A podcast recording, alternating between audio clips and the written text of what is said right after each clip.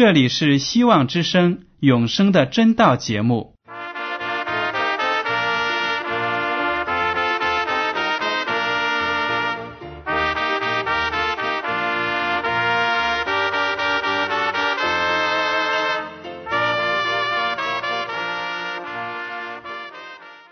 亲爱的听众朋友们，你们好，我是艾德，很高兴今天能和你们在永生的真道这个栏目中见面。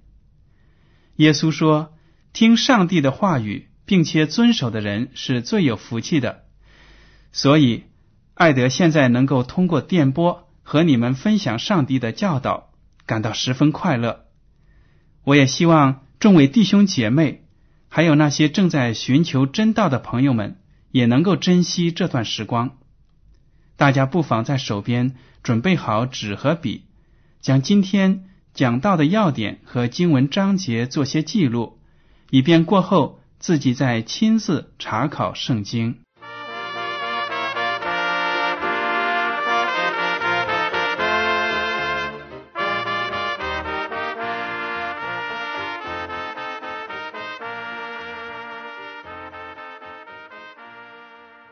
听众朋友们，今天我讲到的题目是《最后的晚餐》。今天我想和大家谈论的就是我们在教会里举行的圣餐礼。有的时候呢，当我们举行圣餐礼的时候，有从教会以外来访问的朋友们，有的呢还不是信徒，他就对这些圣餐礼的仪式。感到非常的好奇，不知道我们基督徒坐在那里吃饼喝葡萄汁代表什么意思？所以呢，今天我们就来仔细的讨论一下这个圣餐礼的意义，还有它的形式以及它的来源。刚开始学习圣经的人都会惊讶的发现，基督教的信仰原来与以色列民族。有这么紧密的联系，整个旧约还有大部分的新约，都是讲述上帝在以色列这个民族身上的作为。以色列被上帝拣选，肩负着向其他民族传扬上帝的救恩的责任。但是历史证明，他们辜负了上帝的重托。他们因为不接受耶稣基督，所以呢？直到现在，仍旧有许多犹太人保守的犹太人呢，还在履行着毫无意义的古老的宗教仪式。我们作为属灵的以色列人，就是我们这些基督徒，可以靠那些摩西律法书中记载的宗教仪式，更加明白耶稣基督的一生和成就，并不是说要我们去效仿犹太人的那些律法。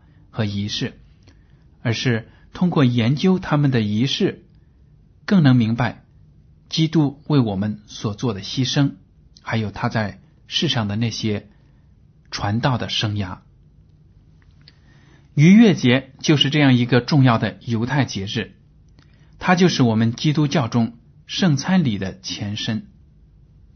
好了，我们来看一下旧约中的逾越节。旧约的出埃及记第十二章一到十一节，耶和华在埃及地小谕摩西、亚伦说：“你们要以本月为正月，为一年之首。你们吩咐以色列全会众说：本月初十日，个人要按着富家取羊羔，一家一只。若是一家的人太少，吃不了一只羊羔。”本人就要和他隔壁的邻舍共取一只。你们预备羊羔，要按照人数和饭量计算，要无残疾、一岁的公羊羔。你们或从绵羊里取，或从山羊里取，都可以。要留到本月十四日，在黄昏的时候，以色列全会众把羊羔宰了。各家要取点血。涂在吃羊羔的房屋左右的门框上和门楣上。当夜要吃羊羔的肉，用火烤了，与无酵饼和苦菜同吃，不可吃生的，断不可吃水煮的，要带着头、腿、五脏，用火烤了吃，不可剩下一点留到早晨。若留到早晨，要用火烧了。你们吃羊羔，当腰间束带，脚上穿鞋，手中拿杖，赶紧的吃。这是耶和华的逾越节。这节经文呢，是耶和华上帝在即将带领以色列民出埃及之前的一个指示。以色列民在埃及做奴隶四百三十年，耶和华上帝就差派先知摩西去把他们从埃及领出来，让他们脱离奴隶的枷锁。这个时间呢，对以色列的民族非常的重要。耶和华上帝说：“出埃及的这个月，就作为你们新的日历的第一个月，就是你们日历的正月。”第十日呢，你们要从羊羔当中挑选一只没有残疾的一岁的公羊羔，而且呢要养它四天，养到第十四日的时候，在黄昏的时候要把这羊羔宰了。大家想一想，为什么要挑选一只羊羔无瑕疵，而且要养四天的时间？然后在第十四日把羊羔宰掉呢？我们也知道，羔羊就象征着耶稣基督。这里羔羊呢被宰，使以色列民得救赎，就象征着耶稣基督来到这个世界上，为我们罪人死，为我们的罪献上了挽回祭，献上了自己的生命。当以色列民。挑选一只无瑕疵的羔羊的时候呢，他们要养这只羔羊四天的时间，在这四天里，他们有充足的时间观察这个羊羔，看看这只羊是不是真的没有疾病，一切都正常，而且在这四天的时间呢，一家老小都看着这个羊羔，知道到了第十四天就要宰杀它。肯定在这四天的过程中，就和羊羔建立起一种关系。当第十四天黄昏的时候，羊羔被宰杀，一家老小都会知道，因为自己的罪而使羔羊牺牲，所以呢，他们的心情就会非常的沉重，就会明白罪给人类带来的后果。上帝说了，当羔羊宰杀之后。要把血放出来，而且呢，要取一点血涂在房屋左右的门框上和门楣上。那些不相信耶和华上帝的埃及人呢，没有这样做。所以，当耶和华上帝的使者天使们来到埃及全地的时候，凡是看到门框上有羊血的，他就隔过去；而那些没有涂羊血的，就说明是不信的埃及人。天使呢，就把那一家的长子给击杀了。这就是耶和华促使埃及人放弃以色列民的一个方法。当法老他自己独生子也被击杀之后呢，他真的着急了。本来不打算让以色列民离开埃及，现在呢，他和所有的埃及人都央求以色列人赶快离开他们。这样呢，耶和华上帝的灾难就不会降在他们身上了。而且，耶和华上帝说，当以色列民把羊羔宰了之后，除了用羊血涂在门框上和门楣上之后呢，他们还要吃羊羔的肉。整个羊，一只全羊，包括五脏六肺、头和腿，不能够割下来。整只全羊呢，要在火上烤，然后呢，全家要把这些羊吃掉。他们吃的时候还要配着无酵饼和苦菜。无酵饼呢，就是没有经过发酵的饼。教在圣经中就代表着罪过和败坏，所以呢，无酵饼就象征着没有败坏的那那个食物，而且饼也象征着耶稣基督的身体，为我们罪人献上了自己的身体。所以呢，当他们吃无酵饼的时候呢，就等于也是在纪念弥赛亚耶稣基督。还有他们吃苦菜，那种苦味呢，就提醒他们在埃及所遭受的苦难。当他们吃的时候呢，脚上要穿鞋，手中拿杖，赶紧的吃，为的是什么呢？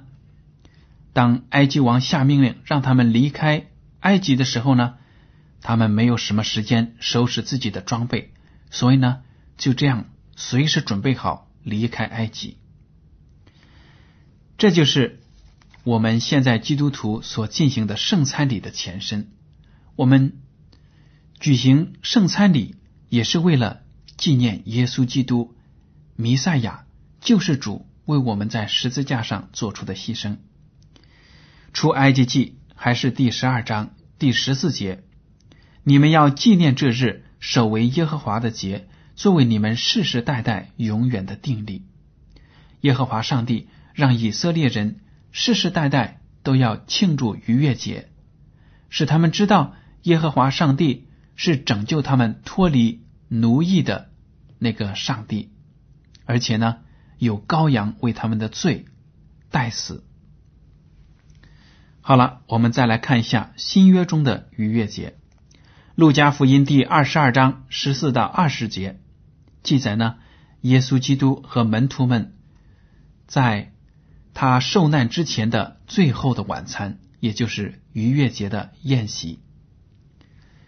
时候到了，耶稣坐席，使徒也和他同坐。耶稣对他们说：“我很愿意在受害以前和你们吃这逾越节的宴席。我告诉你们，我不再吃这宴席，直到成就在上帝的国里。”耶稣接过杯来，祝谢了，说：“你们拿这个。”大家分着喝。我告诉你们，从今以后，我不再喝这葡萄汁，只等上帝的国来到。又拿起饼来，祝谢了，就掰开，递给他们，说：“这是我的身体，为你们舍的，你们也应当如此行，为的是纪念我。”饭后也这样，拿起杯来说：“这杯是用我血所立的新约，是为你们流出来的。”刚才读到的这段经文，描写了耶稣基督和门徒们在最后的晚餐上进行的一个仪式。当时呢，这个最后的晚餐和其他的逾越节的晚餐有与众不同的地方。第一，是因为时间被提前了一天。为什么呢？因为我们知道逾越节。其实是在耶稣基督受难的星期五的晚上，还有安息日来临的那个之前的那个晚上呢，就是逾越节，真正的逾越节。但是呢，耶稣基督作为我们的上帝的羔羊，为我们代死，为了能让门徒们明白他死亡的意义，他就把逾越节的宴席提前了一天。到星期四的晚上，约翰福音第十九章三十一节，犹太人因这日是预备日，又因那安息日是个大日，就求比拉多叫人打断他们的腿，把他们拿去，免得失手当安息日留在十字架上。这里说的那个安息日是个大日。什么样的安息日是大日呢？就是因为那一年呢，安息日和逾越节正好是同一天，所以呢，意义非同小可，很不一般。当时呢，耶稣基督还有其他另外两个人被钉死在十字架上，犹太人为了不让他们的尸体在安息日还挂在十字架上，就说把他们放下来。为了防止罪犯逃跑，还没有死去就逃跑，所以呢，要兵丁把他们的腿打断。但是当他们来到耶稣面前时候呢，看到耶稣已经咽气了。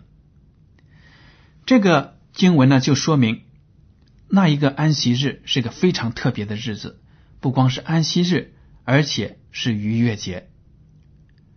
所以，耶稣基督吃晚宴，就是把这一天呢提前了，和门徒们在一起，就是为了让门徒们想象到自己就是上帝的羔羊。这是与众不同的一个地方。第二个不同的地方呢，就是在耶稣基督最后的晚餐上，这个逾越节的宴席上没有杀羊羔，只提到了他掰开饼分给门徒们吃，还有呢喝葡萄汁，没有提到吃羊羔。为什么呢？因为我们都知道，耶稣基督就是真正的羔羊。当真正的羔羊来到的时候，还要那代替。羔羊的属世的羔羊干什么呢？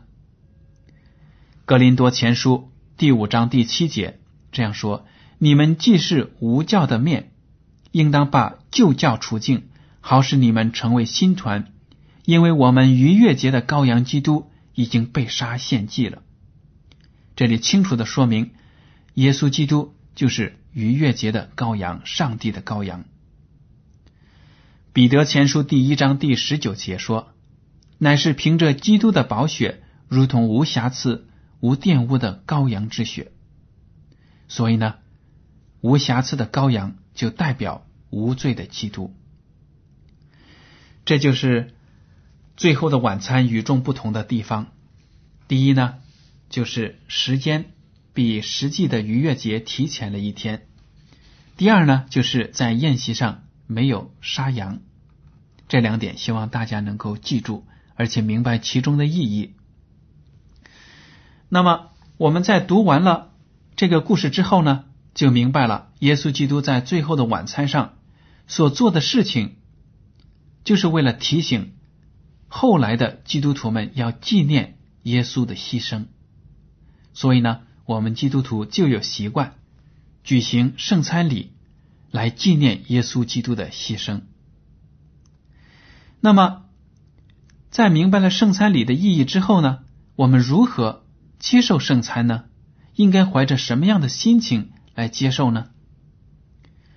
首先呢，我们来看一看《格林多前书》第十一章二十六到二十七节：你们每逢吃这饼、喝这杯，是表明主的死，只等到他来。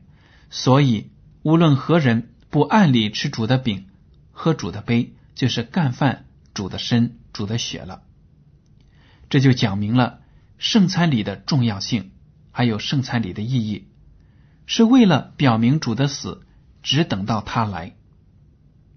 这里不光纪念耶稣基督的死，而且还有盼望的福气，就是耶稣基督第二次来临。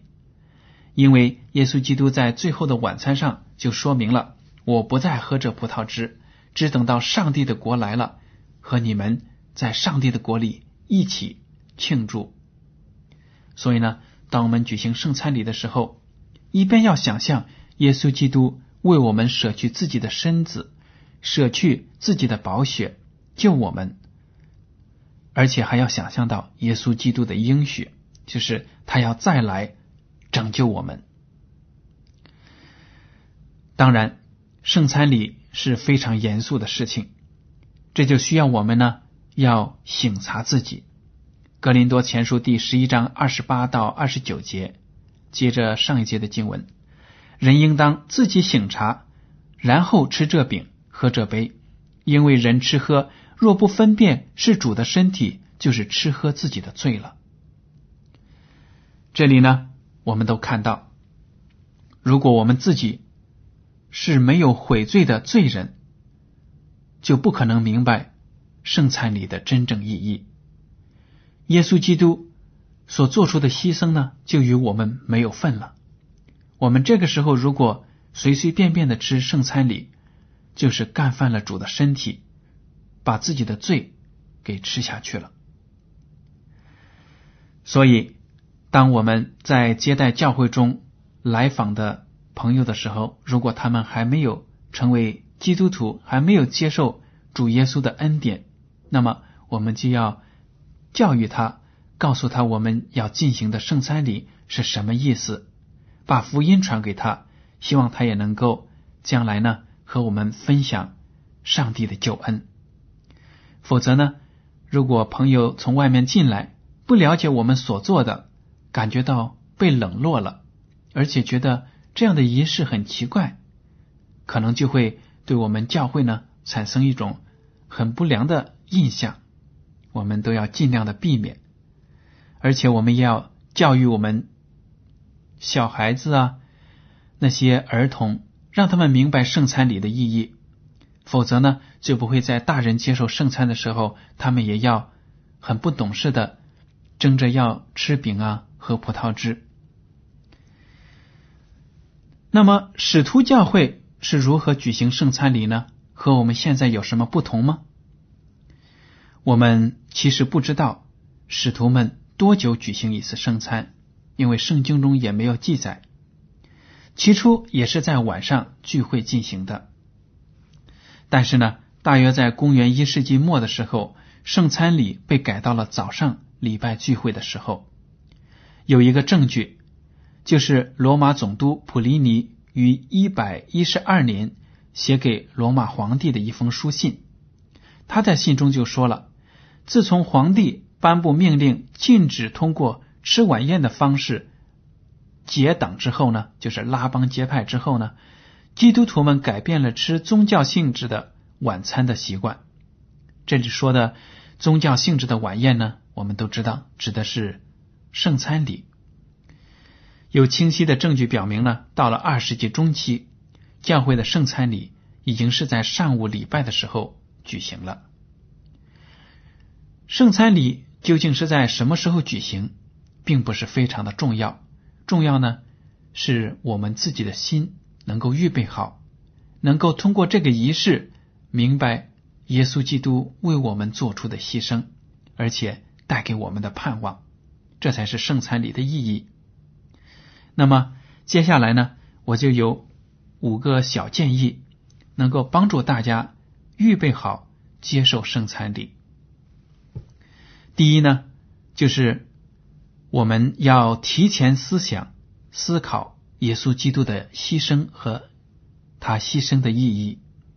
这就要求教会提前能够通知教友们即将举行的圣餐礼。大家可以提前一个星期提醒教友们，在我们下个星期安息日的礼拜呢，可能有圣餐礼，希望大家准备好。而且在这一个星期里，自己省察自己的内心，把自己的罪恶呢都摒弃掉，向主忏悔，能够在安息日到来的时候，平心静气的来到圣殿接受圣餐礼。第二点呢，也是刚才提到的，就是打扫自己的内心，让我们把自己的私心杂念呢都抛弃，与别人和好。相爱，所以才能够坐在桌前和其他的弟兄姊妹们分享圣餐，而且还要记住自己呢打扫自己居住的地方。这也是我们迎接安息日一般可以进行的活动，就是呢把自己家里的垃圾啊、该打扫的、该扔出去的都扔出去，迎接主的到来。第三个呢，有些教会呢。有举行守夜的活动，他们就在圣餐礼的举行之前呢，思考到了耶稣基督在克西马尼园所遭受的内心的挣扎和痛苦。有些教会的教友就聚集在一起，彻夜的祷告呢，为其他的教友祷告啊，为自己祷告。这个这是一种非常好的活动。第四，可以举行爱的宴席。教会呢，如果有条件，可以准备非常丰盛的、庄重的圣餐礼，让大家坐在一起呢，都能够思念到主耶稣为我们做的榜样，让我们在一起分享主内的弟兄姐妹之间的爱，互相呢和好，这也是了解圣餐礼的意义的一个非常好的行动。第五呢。还可以以家庭为单位举行。因为通过圣餐礼可以教育儿童明白耶稣基督是我们人类的救主。立位记第二十三章中，我们大家读的话可以看到，记载了七个一年一度的节期，都是耶和华上帝告诉以色列民要行的。只有逾越节没有号召会众集合，而是呢以家庭为单位聚集在一起庆祝。而且大家也可以注意到呢，就是献祭的羔羊。也是有一家之主的男人杀死的，并不是让祭司来进行，因为立位记中记载的其他的赎罪祭啊，还有翻祭呢，一般都是由祭司来执刀杀死的。这里就可以看得出，逾越节在犹太的传统当中是一个家庭性的节日，一家老小聚集在一起。思考着上帝对他们民族所做出的伟大的能力，而我们基督徒呢，也可以全家聚在一起学习、祷告、理会上帝给我们提供的救赎。所以呢，通过今天的讲道呢，大家可以了解一下圣餐礼的重要意义，而且呢，要注意那些。需要注意的事项，希望对大家的崇拜活动呢都有帮助。好了，今天的永生的真道节目到此就结束了。您如果对今天的讲题有什么想法，或者对这个栏目有什么建议，就请写信给我。我的通讯地址是香港九龙中央邮政总局信箱七零九八二号，请署名给艾德。为了让信函能够早日准确的到达您的手中，艾德提醒您，请用正楷字体一笔一划的书写您的名字和地址。如果您在来信中要求得到免费的圣经、灵修读物、节目时间表，我们都会满足。好了，艾德感谢您收听今天的永生的真道，愿上帝赐福你们，再见。